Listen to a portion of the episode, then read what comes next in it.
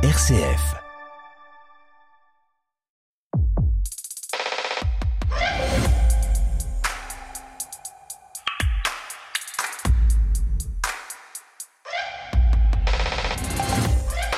Bonjour, bonjour, comme chaque semaine, nous nous retrouvons pour Effervescence, le magazine de l'étonnement culturel sur RCF. Drôle de période, hein. pas encore tout à fait les vacances, mais déjà plus vraiment l'année scolaire. La fête de la musique et le bac sont passés, l'été est là, la saison des festivals est lancée, mais bon, pour le moment, il y a encore long avant la plage ou les randos. D'ailleurs, cette année, encore 3 Français sur 10 ne partiront pas en vacances. Dans Effervescence, on n'entre pas encore tout à fait à l'heure d'été, puisqu'on parlera encore beaucoup de cinéma, et en particulier du film Magnificat. Avec quand même une escapade du côté d'Avignon. Le grand festival de théâtre commencera le 5 juillet prochain, c'est-à-dire dans moins de 15 jours. Avec nous cette semaine, Valérie Marniac, bonjour. Bonjour Stéphanie. Vous êtes de retour du festival d'Annecy, le grand festival de cinéma d'animation, dont l'importance grandit d'édition après en édition. Vous nous raconterez tout ça et vous partagerez avec nous un certain nombre de pépites. Delphine Fressinet, bonjour. Bonjour Stéphanie. Vous êtes à Bruxelles au cinéma. Vous avez vu le dernier film de Nanni Moretti, le plus célèbre des réalisateurs italiens. Et puis vous nous ferez découvrir un jeune artiste belge, Satchel Hart. On l'écoutera en fin d'émission. Ça devrait nous donner envie de danser. François Huguenin. Bonjour. Bonjour Stéphanie. Vous aussi, vous êtes allé chercher un peu de fraîcheur au cinéma. Vous avez vu un film japonais, Love Life de Koji Fukada. Et puis de la fraîcheur, il y en a aussi chez le jeune artiste que vous allez nous faire écouter. Il a à peine 20 ans, 21 ans, c'est ça 22. 22. C'est déjà son quatrième album. Il s'appelle Alex Pester. Et puis Michel Tadei, bonjour. Vous êtes à Marseille. Bonjour à tous. Le goût de l'été, c'est vous qui nous l'apporterez, avec évidemment le Festival d'Avignon, première véritable édition avec Thiago Rodriguez à sa tête, et déjà quelques scandales et polémiques dont on se serait bien passé. Voilà quatre chroniqueurs, pas encore en tongue, mais quand même avec une forte envie d'été. Effervescence, une émission présentée par Stéphanie Gallet. Je vous rejoins au lendemain de la fête de la musique. J'étais mercredi soir au théâtre des Champs-Élysées pour une soirée organisée par les concerts de poche. Comment ça? Vous ne connaissez pas les concerts de poche Pourtant, c'est sûr, hein, ils sont passés près de chez vous. Voilà des années qu'ils écument les gymnases, les salles polyvalentes, les centres sociaux. Plus de 300 communes visitées chaque année. En matière de France profonde, ils en connaissent un rayon. Pensez, ils ont fait Fourny, Savigny-le-Temple, Blandy-les-Tours. Les concerts de poche œuvrent pour la diffusion de la musique classique, pour tous, et vous l'avez compris, partout. Et pour la fête de la musique, ils étaient donc au théâtre des Champs-Élysées pour clôturer la tournée Jeunes en scène qui a permis à des jeunes choristes débutants de se produire aux côtés du très fameux quatuor Modigliani. Et ce 21 juin, ce quatuor fêtait ses 20 ans. Et c'est tout naturellement que ces musiciens généreux, habités par l'idée de transmettre, étaient sur scène, entourés d'une centaine d'écoliers, de collégiens, mais aussi d'adultes, issus des départements de l'Essonne et de la Seine-et-Marne, pour chanter Mozart, Schubert ou Bizet. Des gamins rayonnants et un public bien différent de ce qu'on peut voir habituellement dans les auditoriums. Ça applaudissait, ça interpellait, ça sifflait. Bref, mission réussie pour cette belle association des concerts de poche et ces musiciens du quatuor Modigliani. La musique classique n'est pas réservée à quelques privilégiés. Pour peu qu'on s'en donne la peine, elle peut faire vibrer tout un chacun. Et c'est bien ce que témoignaient ces enfants et ces habitants qui sont passés dans les ateliers des concerts de poche.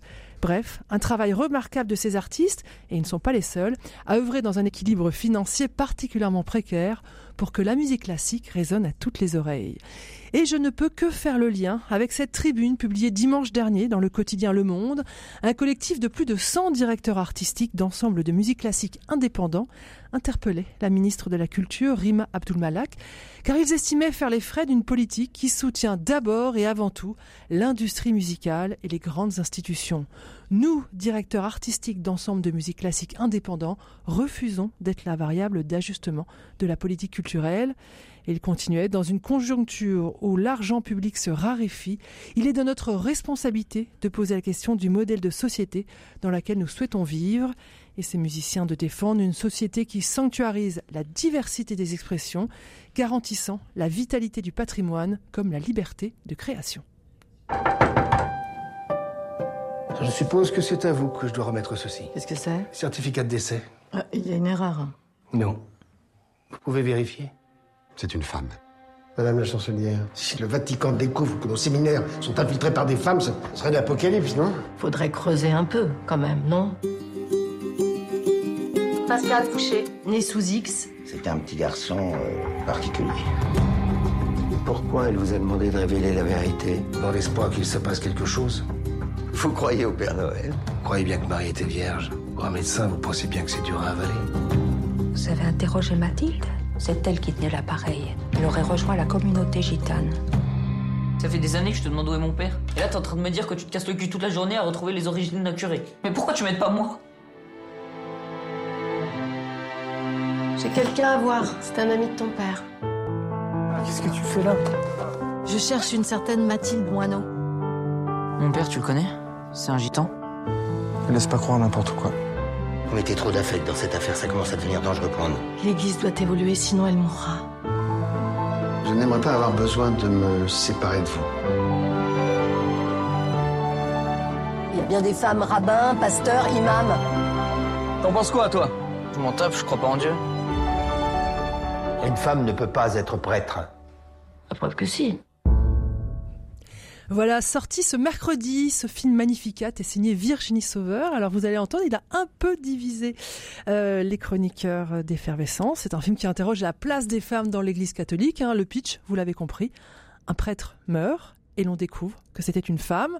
Je voudrais qu'on commence par, avant de, parler, si oui ou non vous avez aimé, d'évoquer les, différents personnages. Le, personnage principal, celui qui est pratiquement de tous les plans, c'est Karine Viard, qui interprète la chancelière du diocèse. Vous commencez, Valérie?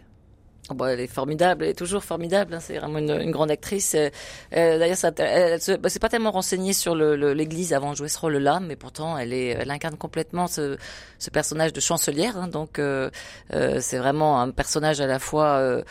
Euh, attachée à, sa, à, la religion, à sa foi, à sa hiérarchie, très, très, respectueuse, très croyante, et en même temps, c'est celle qui va euh, voilà, poser des questions. C'est elle qui mène, qui mène l'enquête. Mmh. Hein.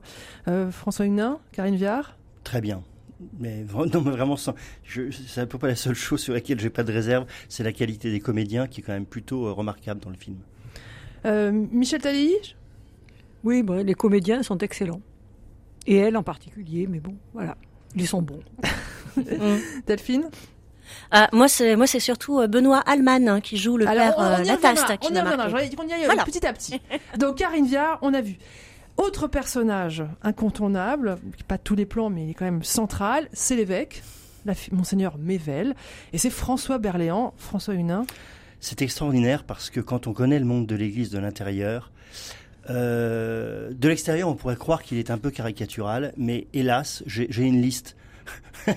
il n'est pas, pas caricatural, et il y a une sorte de d'incapacité à communiquer et dans la relation humaine qu'on trouve tellement dans le clergé Aujourd'hui, je suis désolé, hein, j'ai l'air de tirer sur une ambulance, mais il euh, y a un problème de ce, de ce côté-là dans la formation psychologique, humaine euh, de, de, de, du clergé, et notamment du haut clergé, des évêques. Euh, c'est tous sont pas comme ça, mais j'en ai vu des comme ça, et il est saisissant.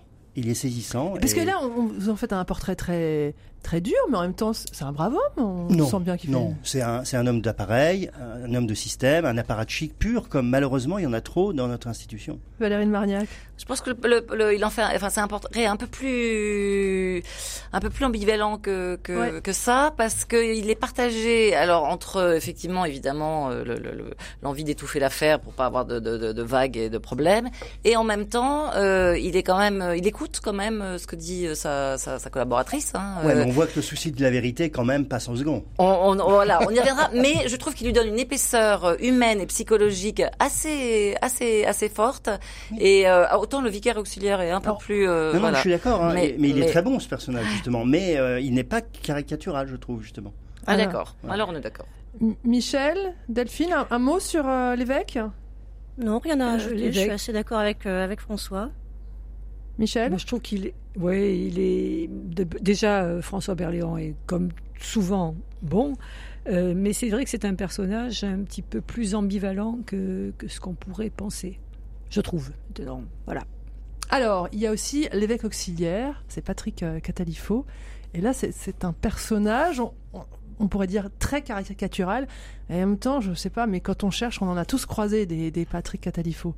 François Huguenard. Oui, alors lui effectivement est un peu plus, euh, un peu plus euh, caricatural à la fois dans, dans l'histoire et dans, et dans le jeu. Euh, je, je, mais mais mais mais c'est vrai qu'on en a vous avez raison Stéphanie on en a croisé euh, déjà c'est lui qui incarne le conservatisme la protection de l'institution oui oui mais c'est celui qui rappelle à son supérieur qu'il doit d'abord euh, préserver l'institution. Euh, donc il a il a le sale rôle et donc il le fait très bien. Euh, voilà, c'est un petit peu voilà, c'est un petit peut-être un petit peu sommaire la répartition entre les deux, mais voilà, je je trouve moins extraordinaire que le personnage de l'évêque en titre. Bah, l'évêque en titre, moi j'étais même j'étais un peu en empathie avec lui, c'est-à-dire qu'on sent la problématique de ces de ces hommes euh, d'église, ces pasteurs qui sont quand même amenés à gérer des situations de crise dramatiques et euh, voilà euh, et ça c'est presque une position de, de presque de manager on va dire, alors que que son, son l'auxiliaire il est euh, il est, il est, bon, il n'a pas cette responsabilité-là, et on le sent même euh, au-delà du caricatural, on le sent surtout assez euh, cynique. Moi, j'ai trouvé, je trouvais qu'il a vraiment une, voilà, il, est, il a aucune, pour le coup, lui, il a aucune, aucune empathie avec les personnes, les personnes qui croisent. Alors, l'antithèse de de cet évêque auxiliaire, plus que l'évêque, moi, je trouve que c'est le père Lataste, et je crois que c'est un, un, personnage que vous avez beaucoup apprécié, Delphine Fressinet. Oui, oui, c'est celui que je trouve le plus juste pour ma part. Dans le jeu et c'est surtout euh, celui qui, qui illustre effectivement euh, bah, quelque chose auquel peut-être le grand public ne pense pas, mais la, solitude, effectivement, euh, du prêtre, une fois que les portes de l'église sont refermées, une fois que la messe a été euh, célébrée, euh, on n'imagine pas forcément la vie, la vie d'un prêtre et on ne peut que fantasmer. Est-ce qu'il est seul? Est-ce qu'il a des amis? Et c'est vrai que le père Lataste montre justement ce, point-là et cette, et cette proximité-là, même si, comme il le disait, il était pas euh, forcément euh, au quotidien euh, proche de ceux du, du, père Pascal Fouché. C'est Benoît Alman hein, qui, qui incarne. Oui, Benoît Alman qui est vraiment excellent. Qui, incarne ce père Latas, qui est vraiment la, figure du, prêtre, de la bonté. Michel Tadei, il vous a touché vous aussi? Ah oui, c'est peut-être celui qui m'a le plus touché dans toute, dans toute cette aventure, dans toute cette histoire, oui. Mm. Parce qu'il a, il a une vraie part d'humanité sans artifice, alors que les autres, bon, c'est un peu plus torturé chez eux. Alors, on l'a pas dit, mais peut-être qu'on peut le préciser pour, euh, pour les auditeurs qui n'ont pas encore vu le film. Le Père Lataste, c'est celui qui vit euh, en communauté avec, euh, j'ai oublié le nom, de, le, prêtre dont on, le Père Fouché, Père Fouché qui, donc meurt en tout début du film. Et, c'est important qu'il y ait ce personnage parce que euh, ça, ça, montre au moins qu'il y a aussi des prêtres qui sont des gens formidables dans l'Église catholique et c'est vrai et ça existe et j'en connais, on en connaît tous. Et oh, s'il n'y avait pas eu ce personnage dans le film, du coup, ça, aurait été tellement unilatéral que ça aurait été vraiment très très embêtant. Ce personnage donne aussi une jolie facette de l'Église. Valérie Marniac? Oui, mais je pense qu'en fait, c'est juste deux, deux, manières différentes d'aborder le sujet. Il y en a un, c'est vraiment euh, un homme, voilà, et puis l'autre, c'est une fonction, en fait. Et du coup, euh, Berléand, il a cette difficulté-là d'incarner à la fois euh, un homme et une fonction. C'est un problème. Dans ce cas-là, il ne faut mhm. pas incarner une fonction. Je crois qu'on parle du, du, scénario. On a vu, les personnages et tout. Je crois que sur le scénario, Michel Talley, vous êtes beaucoup plus sceptique. Tout à fait, parce que je trouve d'abord qu'il y a un peu trop de sujets abordés. Euh, bon, ça part un peu dans tous les sens, même si chaque fois on en revient à la question effectivement de, la femme dans, dans l'Église catholique. Euh, mais en fait, moi je vais vous dire, euh, en voyant ce film, je n'ai eu aucune émotion, ni spirituelle, ni esthétique, ni rien. Enfin, je regardais ça, mais alors avec un détachement extrême. Et je me suis dit à la fin que finalement, euh, si la même histoire arrivait ailleurs que dans l'Église, elle aurait autant de force, parce qu'il y a encore des, entreprises, puisqu'on va dire ça comme ça, qui ne font pas toute leur place aux femmes. Et, voilà, moi je, pense que c'est plus là-dessus, et sur aussi le problème de la transidentité que, que ce film interroge. Voilà. Delphine Fressinet mmh. Oui, effectivement, je trouve que le, le film manque, euh, manque de finesse, hein, c'est assez euh, poussif. On voit des, des, scènes arriver et euh, voilà, c'est effectivement dommage que ça rate cette, cette cible sur un sujet qui est effectivement aussi important, à savoir la, la, la, place des, des, des, femmes, des femmes dans l'Église et particulièrement donc l'ordination des femmes prêtres. François Pour moi, il y a deux problèmes de scénario. D'abord, il y a deux histoires qui s'enchevêtrent.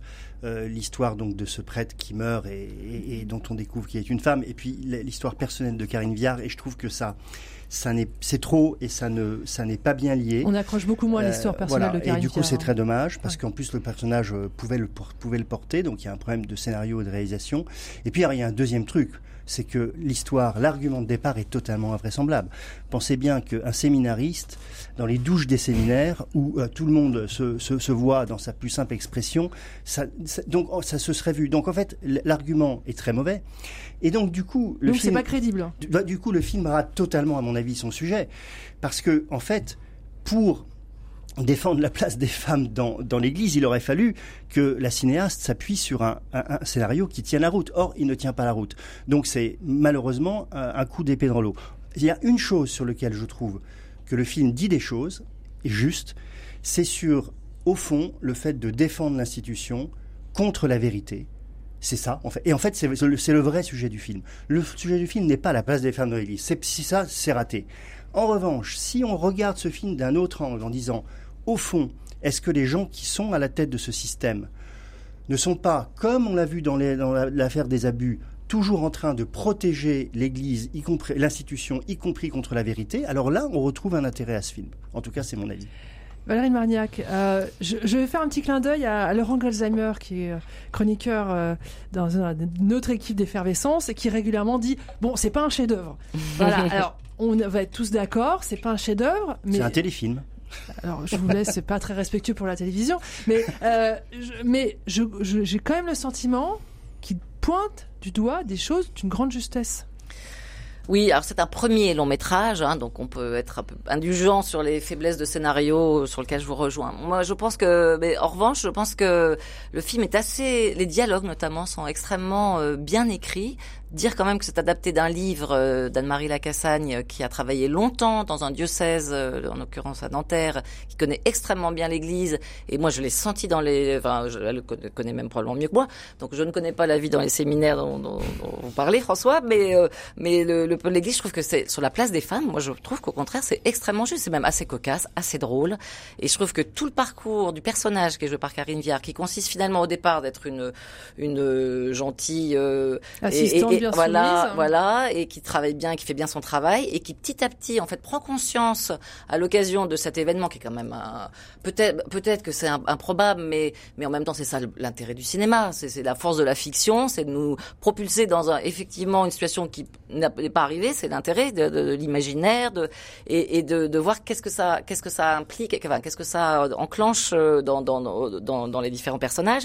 Et je trouve que son parcours à elle, qui de, de prendre conscience petit à petit de sa propre histoire d'abord, donc ça c'est la deuxième histoire sur le drame familial dont on va pas trop parler, qui est aussi quand même autour du culte du secret et qui est quand même intéressant parce que qui rejoint une autre problématique de l'Église, qui est quand même la vie affective des prêtres.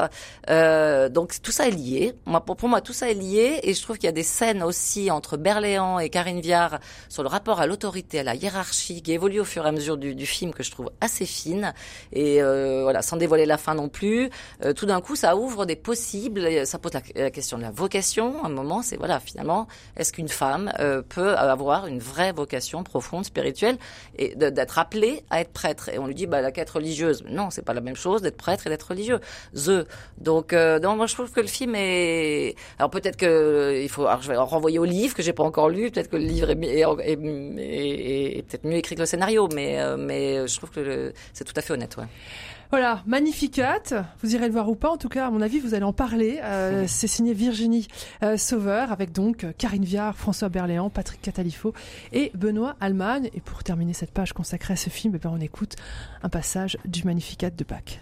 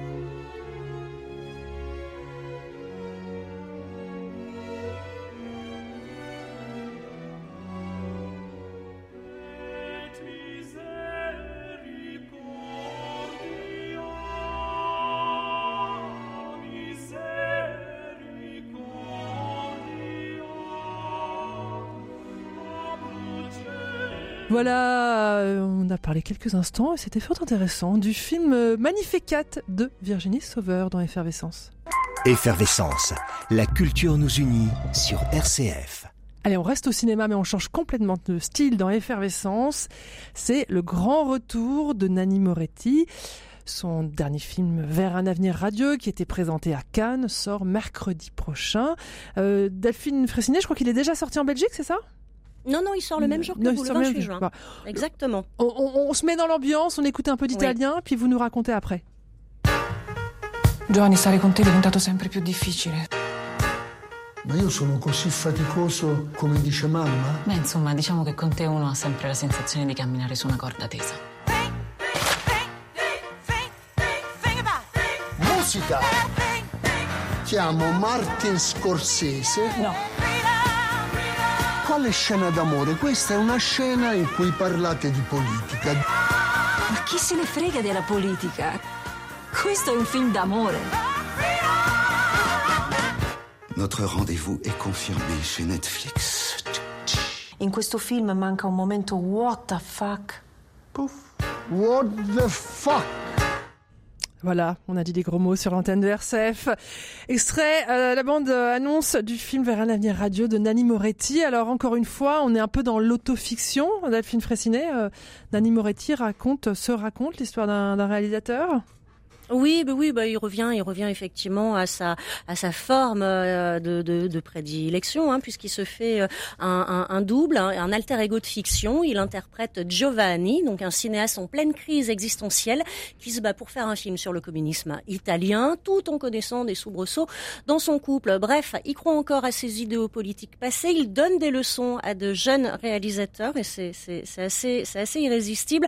Tout comme effectivement euh, la scène où lors de la préparation euh, du film, on voit aussi euh, le fossé entre générations en termes de, de culture générale. Euh, L'un de- des jeunes membres de son équipe lui demande mais mais mais c'était des Russes alors qu'ils sont venus en Italie euh, parce qu'un communiste forcément c'est russe. Enfin voilà ça ça fait ça fait assez rire. Enfin tout ça pour dire qu'à 70 ans cette année, Nanni Moretti, il est vraiment en, en pleine forme. Je trouve il a il a il a des choses à dire. Il le fait vraiment dans cette autofiction réjouissante avec une une lucidité délicieuse vraiment entre inquiétude et optimisme. Alors, on retrouve au casting Margherita Bui, qui était déjà à ses côtés dans, dans Mia Madre. Ils sont tous très bien, hein, les acteurs et les actrices. Vous avez entendu la voix de Mathieu Amalric, qui, euh, qui interprète le, le, le producteur du film.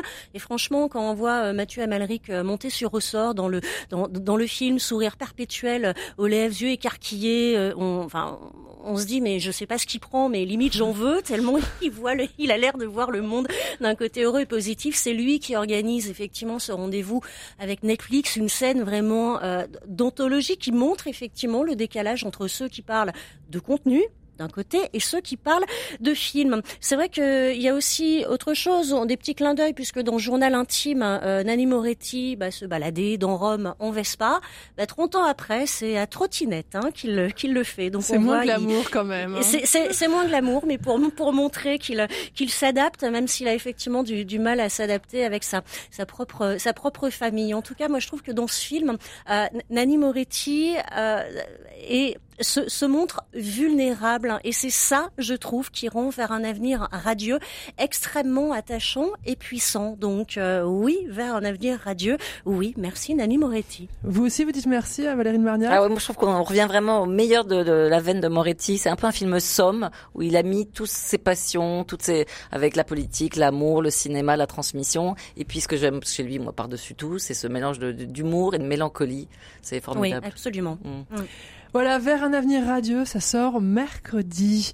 De Nanni Moretti. Du, de l'Italie, on passe au Japon avec vous. euh, C'est pas si loin. C'est pas si loin, non, non, surtout dans une salle euh, de cinéma. Euh, vous avez été voir Love Life, qui est sorti la semaine dernière ou il y a C'est 15 ça, jours. la c'est semaine ça, dernière. voilà. Euh, du réalisateur Koji Fukada. Je sais que vous êtes un, un amateur de cinéma asiatique, hein, vous en parlez régulièrement. Surtout japonais, mais je ne C'est- connaissais pas Fukada. Voilà, c'est c'est- le, c'est le premier film que je vois pe- personnellement. J'avais raté l'infirmière il y a il y a il y a deux ans Mm. Quelque chose comme ça. Mais donc euh, euh, j'ai été à la fois euh, extrêmement impressionné par ce film parce que je trouve d'un point de vue cinématographique c'est vraiment quelque chose d'assez parfait et en même temps assez dérangé. parce que ça m'a remué. Je ne savais pas exactement pourquoi. Je savais pas pourquoi, en sortant de ce film, je trouvais ça absolument magistral et en même temps il y a quelque chose auquel j'adhérais pas. Enfin, mais en tout cas, c'est une histoire incroyable d'un couple japonais. Euh, vous savez, les vrais couples japonais qui vivent dans un petit espace, euh, une femme et un, un enfant, avec les beaux-parents, les parents du père qui sont toujours là. Enfin, vous imaginez euh, l'ambiance parfois, avec toute la politesse japonaise qui fait que tout ça est souhaité noir. Et puis il arrive un drame que je ne vous dirai pas, car il faut, il faut, il faut laisser le le, spectateur découvrir ça, un drame qui remet tout en cause dans ce couple. Euh, et là, ce couple va quelque part exploser, euh, chacun retrouvant son ancien amour de jeunesse. Euh, et ce qui est extraordinaire chez, chez, dans ce film, c'est que il y a à la fois des moments d'émotion extrêmement intenses, vraiment des, des, moments qui vous scotchent sur votre siège. En même temps, c'est une tenue absolument magistrale. Il y a une sorte de marivaudage amer, euh, très romérien, euh, mais encore plus amer, je trouve, que chez Romer, euh, et qui est très, très, très éblouissant, très, très étrange. Et puis, alors là, c'est peut-être là où je pense que c'est un immense film, c'est qu'à la fin, eh bien, vous pouvez lire la scène finale comme vous voulez. C'est-à-dire que soit vous pouvez lire cette scène finale comme ce couple qui se retrouve, happy end, et l'amour triomphe, soit vous pouvez le lire comme ils sont à côté l'un de l'autre, et l'amour est impossible. Et le fait de laisser le spectateur aussi libre, grâce à la, grâce à la, réalisation magistrale, de laisser le spectateur libre à la dernière seconde de penser ce qu'il veut de l'histoire, moi je dis ça, c'est le génie du cinéma.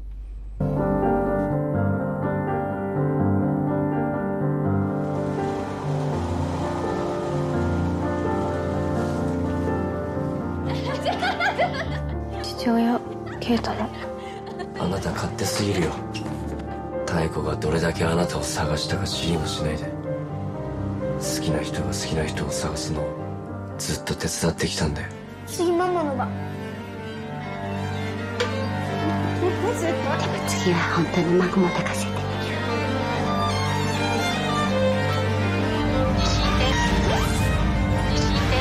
詳しいです。担当はしないの知らないところで会われるより。はいつからだろうね。僕らが目を見て話さなくなったのは。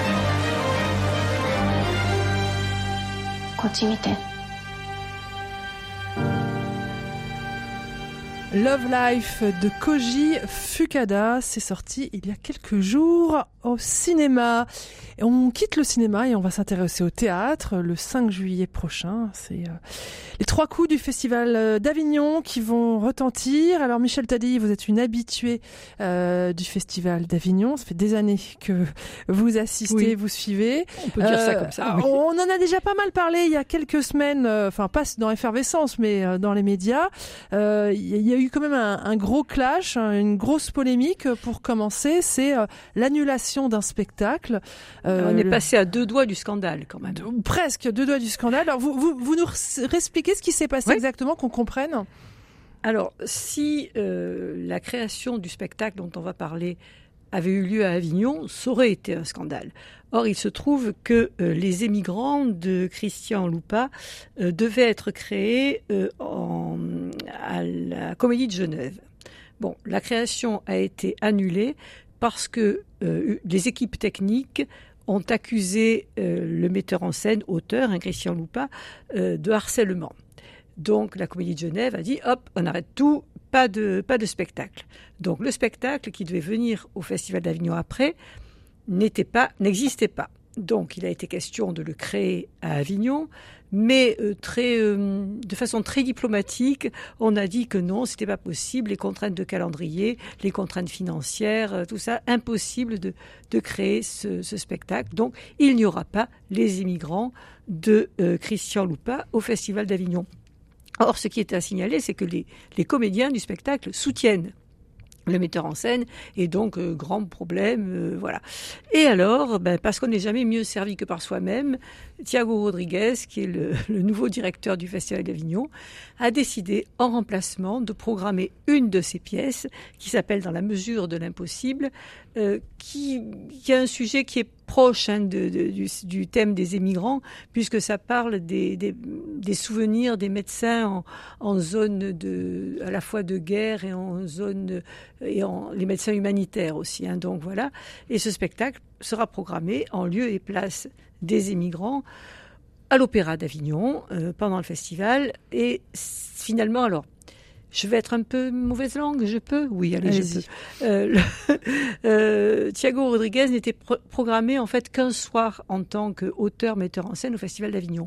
Ben là, du coup, il va l'être euh, une dizaine de fois. Donc c'est bien hein, de se retrouver comme ça dix fois dans son festival. Moi, moi, je vous invite à aller lire dans le quotidien Le Monde l'interview euh, de Christian Lupa, le, le, le ouais. metteur en scène euh, Tout à fait. polonais à l'origine de ces immigrants. Et la façon dont il parle du travail, on se dit qu'il y a quand même un monde d'avant et un monde d'après, qu'on ne peut peut-être pas encore aujourd'hui travailler comme on travaillait euh, avec euh, les comédiens, avec les, avec les, les, techniciens, comme on pouvait le travailler. Ça, ça, moi, je trouve que ça fait écho aussi au, au film Les Amandiers. Euh, les, les, choses ont changé aujourd'hui. La, la, relation de pouvoir ne, ne peut plus s'exercer de la même façon et c'est peut-être pas plus mal. Alors après, on peut regretter qu'un. Et ce qui est étrange, c'est qu'il y a une partie de l'équipe, donc la partie artistique pure, hein, les comédiens trouvaient ça à peu près normal qu'on les malmène un peu, alors que les équipes artistes techniques hein, et surtout les habilleurs, les, les éclairagistes, tout ça, on dit non, c'est plus possible. Donc là, pour le coup, c'est pas du côté des comédiens qu'est venue la révolte. Voilà.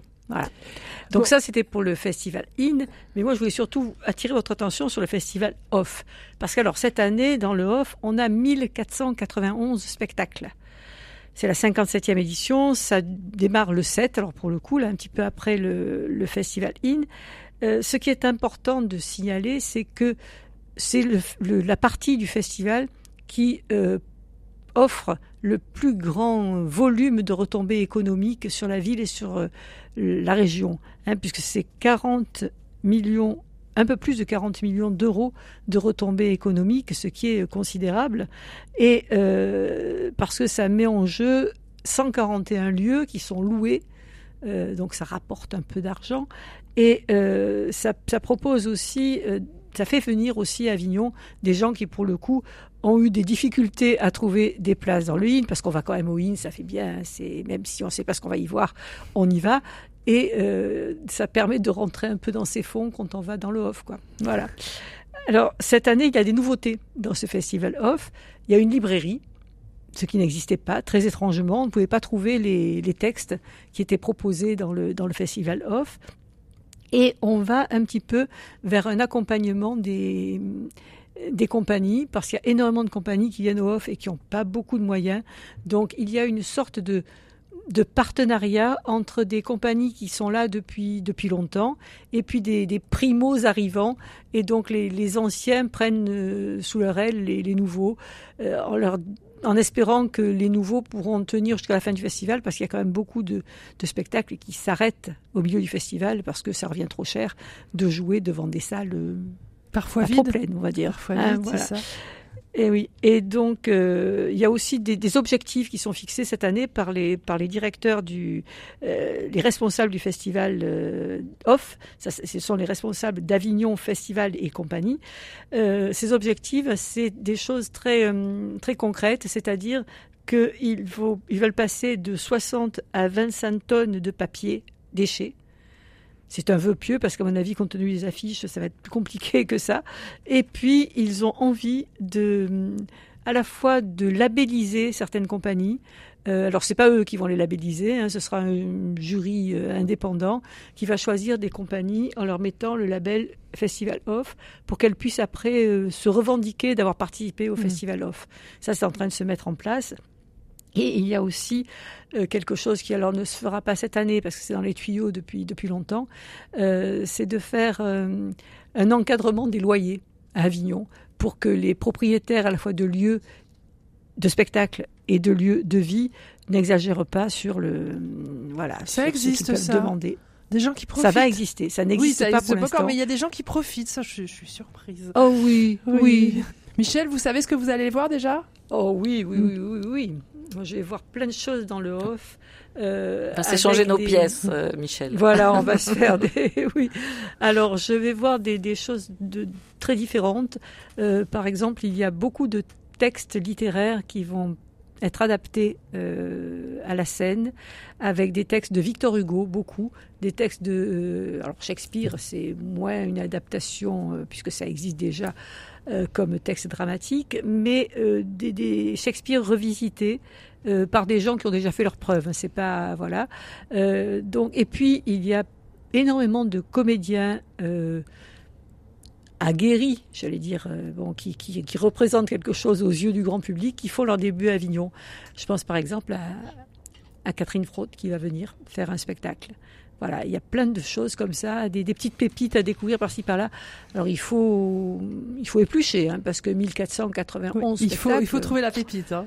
voilà, oui, oui. Et puis alors ça dépend un peu des heures, des, des salles, des, des envies. Enfin voilà, c'est très. euh, Mais on trouve, on trouve en général. Oui. Moi j'ai une liste de à peu près euh, que je vais quand même un petit peu élaguer d'une quarantaine de spectacles, mais je, je vais Ah mettre ouais. un peu d'ordre dans tout ça. Valérie Marniac? Je vais en citer un. Alors moi, il y a une, euh, une un, spectacle qui s'appelle Smile et qui est une, euh, un Ouais. film de sur de Charlot. Charlie Chaplin, en noir et blanc, mais euh, sur scène. Il paraît que c'est formidable. Enfin, je l'attends avec impatience. Voilà, Festival d'Avignon, ça commence le 5 juillet. Effervescence. Le magazine de l'étonnement culturel. Et en attendant Avignon, bah, on peut regarder ce qui s'est passé à Annecy, hein, puisqu'il a refermé ses portes, euh, c'était c'était dimanche. Et vous y étiez, hein, déjà décidément, vous êtes une professionnelle des festivals, Valérie Marniac. Euh, un festival de films d'animation, c'est c'est comme le festival de Cannes, c'est-à-dire qu'il y a des projections toute la journée et, et on court d'une projection à l'autre? Oui, alors ça, tous- les festivals ont un peu le même le fonctionnement. Euh, on est tous là pour voir le plus de films possible. Euh, Annecy, moi, ce qui m'a frappé, c'est la première fois que j'allais au festival d'Annecy. Donc, c'est le plus grand festival au monde du film d'animation. C'est un secteur euh, extrêmement euh, dynamique, créatif, varié. euh, et par contre, à différence de Cannes, qui est vraiment exclusivement réservé à des professionnels, euh, Annecy, bon déjà la population locale est un peu plus associée au, au, au festival. La ville euh, vit, alors c'est vrai à Cannes un peu, mais encore plus peut-être à Annecy avec des projections en plein air, etc.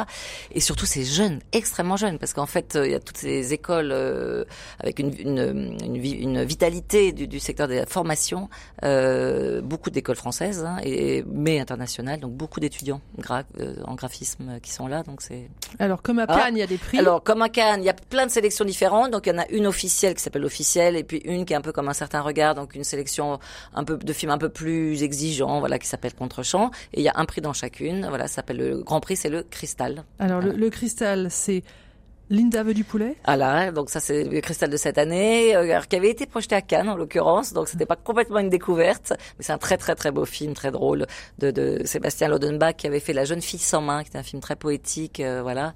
Et, euh, et Contre-champ, c'est un film alors euh, hongrois, je crois, qui est formidable, à base de marionnettes en stop motion là, qui s'appelle Tony Shelley et la, la lanterne magique. C'est vraiment un très beau film. Celui-là, il n'est pas encore programmé à la sortie, mais j'espère que il va sortir. Alors, vous, un des films qui vous a beaucoup marqué et qui sort euh, ce mercredi également au cinéma, c'est La Sirène. Mm. Alors, ça se passe pendant la guerre Iran-Irak, c'est ça? Très beau film. Ça se passe au début de la guerre Iran-Irak, donc en 1980, et ça raconte le siège d'Abadan, qui est une ville au sud de, de, de l'Iran. Et c'est vu à travers euh, un, petit, un jeune homme, un jeune jeune ado, euh, qui s'appelle Omid, hein, qu'on reconnaît à sa petite moustache naissante, qui va lui faire le choix de rester alors que sa mère et ses deux sœurs partent, et rester sur dans la ville avec son vieux grand-père qui est là, qui va pas bouger, et surtout euh, d'attendre son grand frère qui lui est parti au front. Et alors le film, donc c'est un film d'une réalisatrice euh, iranienne, hein, Sepideh Farsi, qui a jamais fait d'animation, donc elle a travaillé avec un graphiste libanais, li- liban- libano-syrien. Euh, c'est absolument magnifique, le graphisme est somptueux. C'est un peu voilà dans, dans, dans la veine des films comme euh, Persepolis ou Voice avec Bachir, c'est-à-dire qu'on parle quand même de la guerre, de la violence, de, de et en même temps il y a une poésie et une une une il y a une, une dimension un peu de, de rêve onirique qui est fa- vraiment facile avec le, le dessin. Et euh, la première scène époustouflante. C'est une scène de un match de foot où les, les où le jeune Omid est dans la cage de but. Il y a un penalty. Le tir est, le, ballon est, est- tiré et il fixe le ballon et il quitte les, le- le- les yeux le, ballon pour suivre dans le ciel des missiles qui vont aller s'abattre sur l'usine pétrolière derrière. C'est le début du, de la guerre et du siège.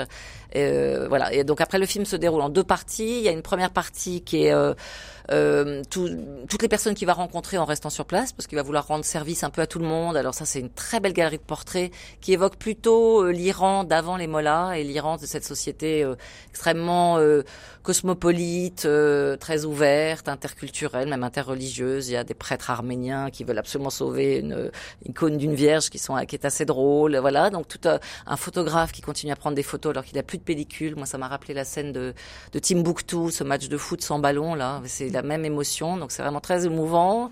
Euh, une chanteuse qui était euh, comme elle l'était avant, euh, très, qui chantait, qui, qui n'a plus le droit évidemment de se, produire. Voilà. Et dans une deuxième partie, là il y a, vraiment une tension dramatique qui est très bien menée. il va décider en fait d'emmener toutes ses, tous ses amis, bah, d'évacuer en fait, de les évacuer de la ville et de quitter, de quitter Abadan. On dit pas pourquoi la sirène ou on dit? Alors, bah, il y a plein de sens à la plein sirène. De sens. Voilà. Bon, alors, Mais principalement, on peut le dire, c'est le, le, nom du, du, du, bateau sur lequel ils vont. La musique est signée Eric Truffaz. Elle a obtenu mmh. Le cristal de la musique, comme on appelle ça Oui, alors il y a plusieurs prix parallèles. Après, effectivement, il y a le prix de la meilleure musique originale. Et donc, Eric Truffaz, euh, deux mots, on l'écoute d'abord, mais euh, donc un formidable trompettiste de jazz et qui a réussi là à teinter sa musique de, de, de, de toutes ces sonorités iraniennes, orientales, notamment avec des, des, des instruments locaux, hein, des tambours, une espèce de cornemuse. Ça donne un mélange musical magnifique. Ouais.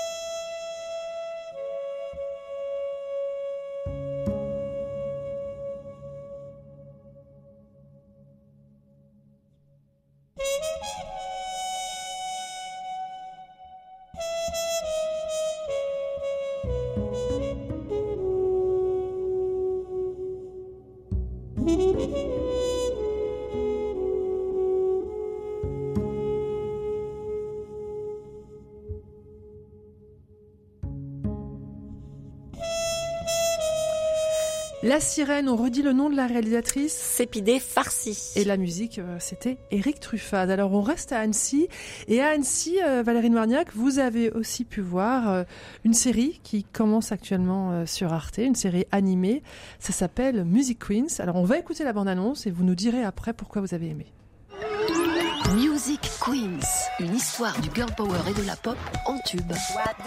Rebecca Manzoni met sa cape de sorcière féministe pour raconter les tubes qu'on aime des années 60 à aujourd'hui. Parce qu'être une femme libérée et noctambule, c'est vrai que c'est pas si facile. Les filles sages vont au paradis, mais les bad girls sont partout, pas vrai? Cindy Lauper, Caroline Lubb, Janis Joplin, Nina Hagen, Blondie, Angèle ou Beth Ditto. Alors, comme ça, vous êtes une bad girl, euh, Valérie Alors moi, ma chouchoute, euh, ouais. dans ce qu'on a entendu, c'est Debbie Harry. Voilà. Parce que première rockstar, blonde, sexy, et en même temps à la fois punk, reggae, enfin un mélange de disco, voilà. Non, alors bah, la, on a bien compris hein, de quoi mmh. il s'agissait. Mais pourquoi vous avez aimé? Ouais. Euh, D'abord, l'éclectisme de Rebecca Manzoni, mmh. euh, c'est ça va de Anne Sylvestre, donc les 20, ces fameux 20 tubes qui ont changé mmh. l'histoire de la musique et des, des, des, du regard sur les femmes. Euh, ça va effectivement d'Anne Sylvestre, Barbara à euh, euh, Cindy Lauper, Nina Hagen, euh, Marianne Faithfull, ça. Donc c'est très éclectique. Ce qui est intéressant, c'est que c'est des airs qu'on connaît par cœur, donc on fredonne comme ça, mais dont on réalise pas du tout en fait la teneur, soit historique dans l'industrie musicale, soit des textes parce que c'est en anglais et qu'on connaît pas, on comprend voilà. Donc donc c'est vraiment 20 femmes qui, euh, alors soit euh, ont joué sur leur look, leur apparence, pour ouvrir des nouvelles manières d'être femme et pour euh, casser un peu les codes de, de, de, de, la féminité. Je pense à Bette Dido, euh, la chanteuse américaine très voluptueuse. Bah, li, Liso, voilà, moi j'ai découvert le phénomène Liso. Juice, 2019, elle a fait la une de tous les news magazines, dont Time, etc. Une femme noire américaine de 140 kilos, complètement décomplexée et magnifique, et qui effectivement a a, voilà, chante, euh, chante merveilleusement bien. Et dans, dans ses récits aussi, qui était au départ était flûtiste, elle faisait de la flûte traversière, et maintenant elle fait du rap. Et dans, ces- il y a, c'est une autre manière aussi de, de c'est aussi, c'est des espèces de parcours d'émancipation. Il y a celui de Sheila, par exemple, euh, quand même son premier disco, la Spacer, où elle dansait avec des noirs américains, c'était euh, révolutionnaire. Bon, ça s'appelle Music Queen, on a compris, c'est sur Arte, c'est aussi une BD. Et c'est euh, aussi une BD coéditée par Arte et, et Bayard. et Bayard Graphique. Et vous pouvez euh, les voir sur arte.tv. Voilà, c'est tout. Effervescence, Stéphanie Gallet. François Hunin, vous nous avez encore une fois apporté, dégoté un petit artiste. Je dis petit parce que avec une notoriété limitée, mais un talent hallucinant. C'est surtout que c'est, un, il a 22 ans. 22 ans, Alex il en a Pester. son quatrième album. Il s'appelle Alex Pester. Alors, Alex Pester, c'est un, donc un jeune garçon de 22 ans qui habite dans le sud de l'Angleterre, à Bath. Et hum, le- l'excellent euh, petit label franco-britannique Violet Records est allé le chercher.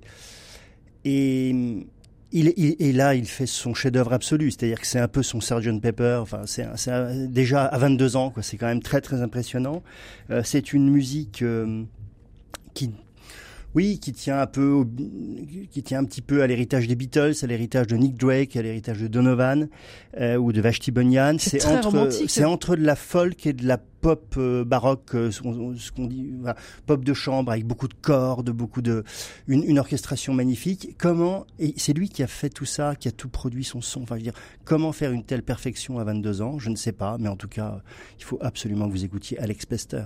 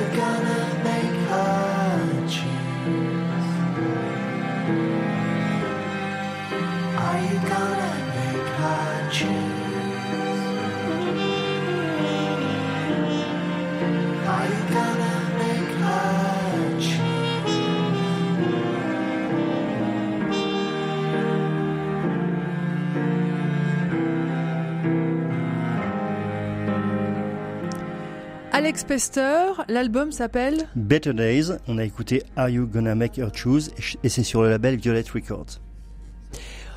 On part maintenant à Marseille avec vous, Michel Tadei. On, vous nous emmenez au musée des illusions. Qu'est-ce que c'est que ça? Musée de l'illusion. Euh, bah écoutez, c'est le troisième musée de ce genre, puisque c'est une franchise qui ouvre en France. Il y en a un à Paris depuis 2019 et un à Lyon depuis 2022. Il va y en avoir un à Bordeaux en septembre, je crois, de cette année. Alors, c'est un, c'est une, une affaire qui est née en Croatie. Et là, les deux, les deux directeurs ont décidé d'importer euh, ce musée de l'illusion en France. Alors, c'est sur 700 mètres carrés, ça se passe du côté des voûtes de la Major euh, à Marseille. Alors, c'est un peu cher, hein, euh, bon, pour y aller avec les enfants, mais bon, allez, ça va être les vacances, on peut leur faire plaisir. C'est 18 euros l'entrée pour les adultes et 12 euros pour les enfants. Mais bon, on en prend plein les mirettes. Alors, c'est pour le, le but de tout ça, c'est pour euh, vous montrer que euh, les sens envoient au cerveau des informations complètement contradictoires. C'est-à-dire qu'on croit voir quelque chose alors qu'en fait, c'est pas du tout hein, ce qui se passe sous nos yeux. Il y a, par exemple, euh, une, une passerelle hein, qui, qui traverse une pièce.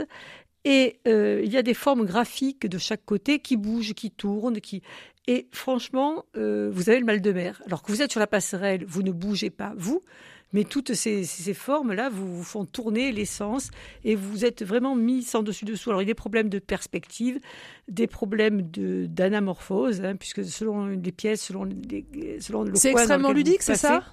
Ah, c'est très ludique parce que vous participez à la chose, hein. vous y êtes dedans. Selon le, coin de la pièce où vous êtes, vous êtes tout très grand ou très petit. Bon, euh, les, perspectives aussi sont bousculées. Euh, alors bien sûr, il y a des illusions connues, hein, comme ceux dont s'est beaucoup servi euh, Vasarely, par exemple, hein, pour ses, euh, ses, œuvres en, carré, voilà.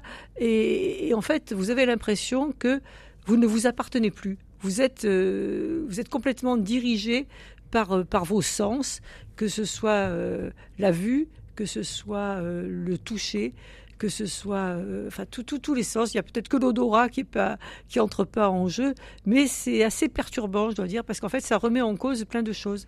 Ça remet en cause ce qu'on voit, la réalité de ce qu'on voit, en fait. Ça Voilà. s'appelle le musée. Le musée de l'illusion. C'est à Marseille. Et c'est donc voûte de la Major et ça a été ouvert il y a euh, une dizaine de jours. Merci Michel pour cette visite. Euh, Delphine Fressinet, on, on termine avec vous et vous aussi euh, dans votre besace de la semaine. eh ben, vous avez un très jeune artiste éminemment euh, brillant. Oui, oui, oui, il s'appelle Satchel Hart. Alors justement, avant de parler de cet artiste, faut que je vous dise que Satchel Hart, on le connaît très bien à RCF Bruxelles, tout simplement parce qu'il fait partie de notre petite équipe. hein. On est quatre salariés. Satchel travaille à mi-temps comme réalisateur, ingénieur du son, animateur, et c'est l'une des voix aussi de la chronique euh, Livre pour enfants. Wow, Alors c'est important, voilà, c'est important. Moi je savais pas, j'ai écouté. alors et voilà, hein, bah ouais. Et c'est et c'est aussi important d'être transparente totalement à ce sujet. Et puis surtout aussi, ça montre la réalité de la majorité euh, d'artistes. hein. Alors ils produisent des albums, ils font des concerts, mais en attendant, bah faut Il bien remplir bien- le frigo et payer le Donc voilà, avoir un job. Et euh, donc la casquette artistique de cette Shell à présent, donc euh, père américain, mère belge. Donc il a il a 26 ans et alors il écrit, il compose, il joue de tous les instruments, basse, synthé, guitare, batterie. Et C'est un multi-instrumentiste autodidacte. Alors quand il est sur scène, il est pas Shiva, hein, il a pas 12 bras, il est accompagné de musiciens, euh, voilà, avec, il joue donc avec un groupe, mais à l'enregistrement, c'est lui qui se démultiplie et c'est lui qui enregistre une piste après l'autre et qui assemble. Donc il crée, il produit, il a, il a du talent, du charisme, il est toujours en, en recherche musicale, donc il se repose pas sur ses lauriers. Vous allez me dire, ouais, enfin c'est bon, hein, Delphine, c'est votre collègue forcément, mais je vous rappelle que euh, je suis française, que j'ai pas tellement de connexions ici et qu'il commence à avoir pas mal de presse, que des reportages ont été faits sur lui, il y a des retours sur ses concerts. On écoute? Oui, bah ouais, faut écouter le jeune artiste à suivre. Euh, Et là, on va écouter, puis je pense qu'on va aussi avoir envie de danser. hein. Ce morceau Ouais. s'appelle Things Will Never Be the Same.